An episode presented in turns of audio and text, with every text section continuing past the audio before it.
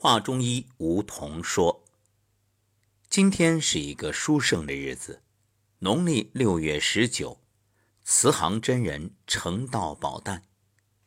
慈航真人又称慈航道人、观音大士，号慈航普渡圆通自在天尊，中国道教女真神仙。元始天尊曾赐其三光神水。”以杨柳枝、玉净瓶为法器，以慈悲普渡而闻名。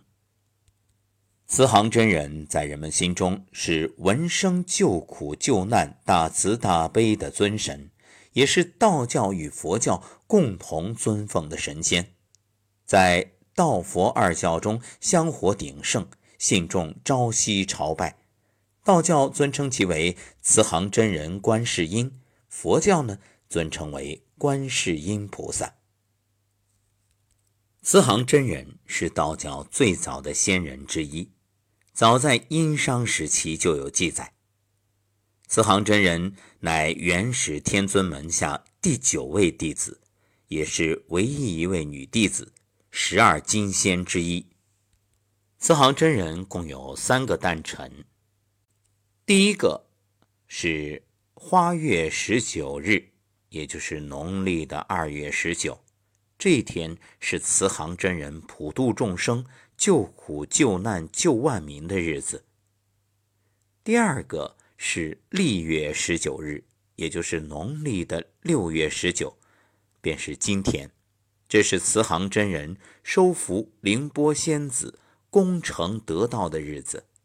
第三个是菊月十九日，也就是农历的九月十九。这一天，慈航真人功德圆满，成道升天。正所谓圆通自在，西好观音，净瓶绿流洒凡尘，度出众迷津，世世生生福果利天人，大圣圆通自在大天尊。当然，我们在此呢，不谈佛，不言道，只说中医。